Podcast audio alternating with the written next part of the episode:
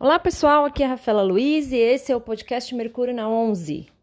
Eu gravei uma série de vídeos para o meu Instagram chamados Signos e Palavras-Chave e estou transformando esses vídeos em podcasts também. São vídeos curtinhos onde eu trago as palavras-chave de cada signo para ajudar você a interpretar um mapa astral, né? Para quando você olhar para o seu mapa ou para o mapa de alguém, tentar entender o que, que aquele signo pode trazer de complemento a uma casa ou quando um planeta está num signo. Eu abri uma série de caixinhas de perguntas no meu Insta e pedi para as pessoas colocarem as palavras que elas achavam que definiam cada signo. E a partir do que as pessoas foram apresentando na minha caixinha de perguntas de cada signo, eu fui criando um vídeo para cada signo dizendo o que eu concordava, o que eu não concordava e quais as palavras-chave que eu uso para interpretação de mapa. O áudio tá um pouquinho ruim. Na verdade, não é que o áudio tá ruim, tá? É, dá para ouvir claramente o que eu tô falando, mas dá para ouvir um barulho de fundo. Eu espero que vocês não se importem, porque o importante é o conteúdo e eu acho que esse conteúdo é precioso. Até mais. Leão, chegamos no signo fixo de fogo.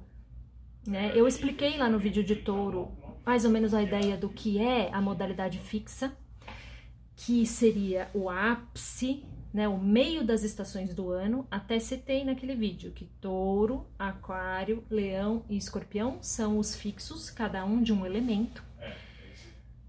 No signo de leão, nós temos o ápice do verão, não é à toa que o regente de leão é o sol, né?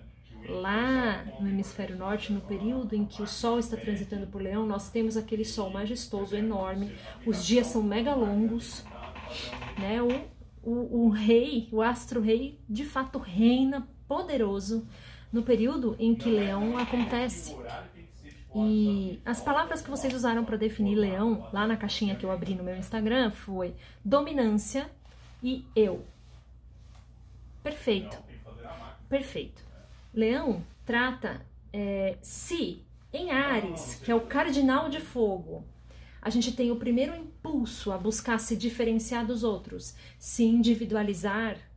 Em leão, eu me firmo naquilo que eu sou. Então, quando você pensar em leão, pense em presença. Presença. A minha presença é muito forte. Aonde eu tenho leão no meu mapa, eu quero as pessoas perto. Eu centralizo. Pense no Sol, gente. O Sol é o centro da galáxia. Apenas isso. Leão centralização, desejo de comando.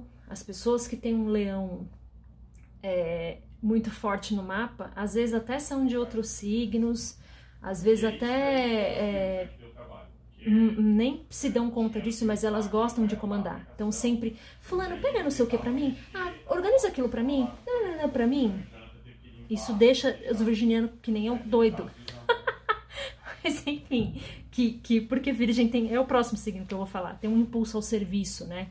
Se incomoda muitas vezes com gente que fica pedindo tudo ao mesmo tempo. Mas é um impulso de comando, tipo, eu sei o que eu estou fazendo. Por favor, faça isso por mim, que você vai me ajudar no meu projeto.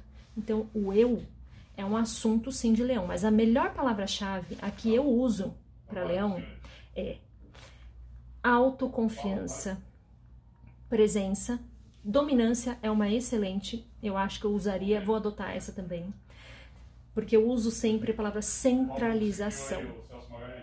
Então, centralizar. Leão tem essa coisa de centralizar. A profissão do ator é muito ligada à simbologia de leão. E o ator, ele tá onde? Em cima do palco com os holofotes projetados sobre ele.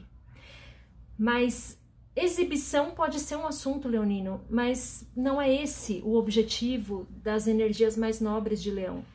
As energias mais nobres de Leão buscam inspirar, não se exibir. Então, inspirar, né, as pessoas, a palavra inspirar também é uma palavra-chave para Leão. Inspiração, centralização, autoconfiança e autoafirmação são as palavras que eu uso para definir Leão.